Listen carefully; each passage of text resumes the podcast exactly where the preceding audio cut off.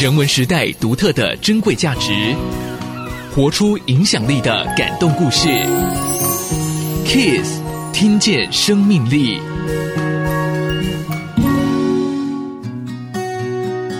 欢迎收听 Kiss，听见生命力。我是 KK，推荐您一本好书。我独特，我珍贵，人文世代的竞争力。在这本书里，有一篇文章叫做《乐观是给下一代最好的资产》。在桃园担任脑性麻痹基金会董事长的黄春贤，原本和一般人一样，生活重心就是工作与家庭。但是在他的女儿黄小智出生后，他的人生走向了截然不同的道路。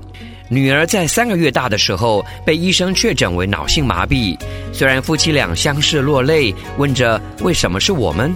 但很快的，黄春贤振作了起来。他转换思考，就尽能力做，结果如何就交给上天吧。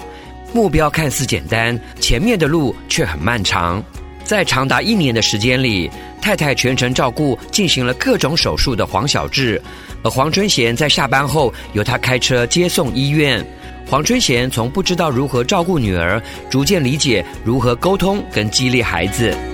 两千零一年，黄春贤被恶性倒闭近两千万元。虽然顶着双重压力，但太太何丽梅鼓励他振作起来，并带着他从事社会服务，接触了身心障碍的领域。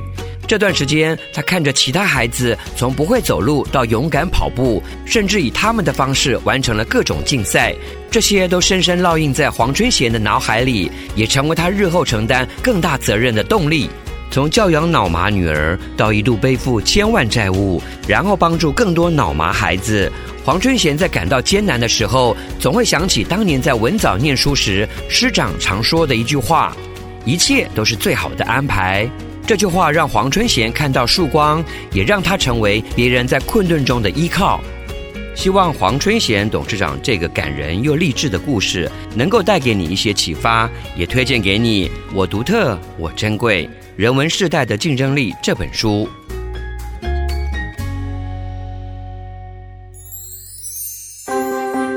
我独特，我珍贵。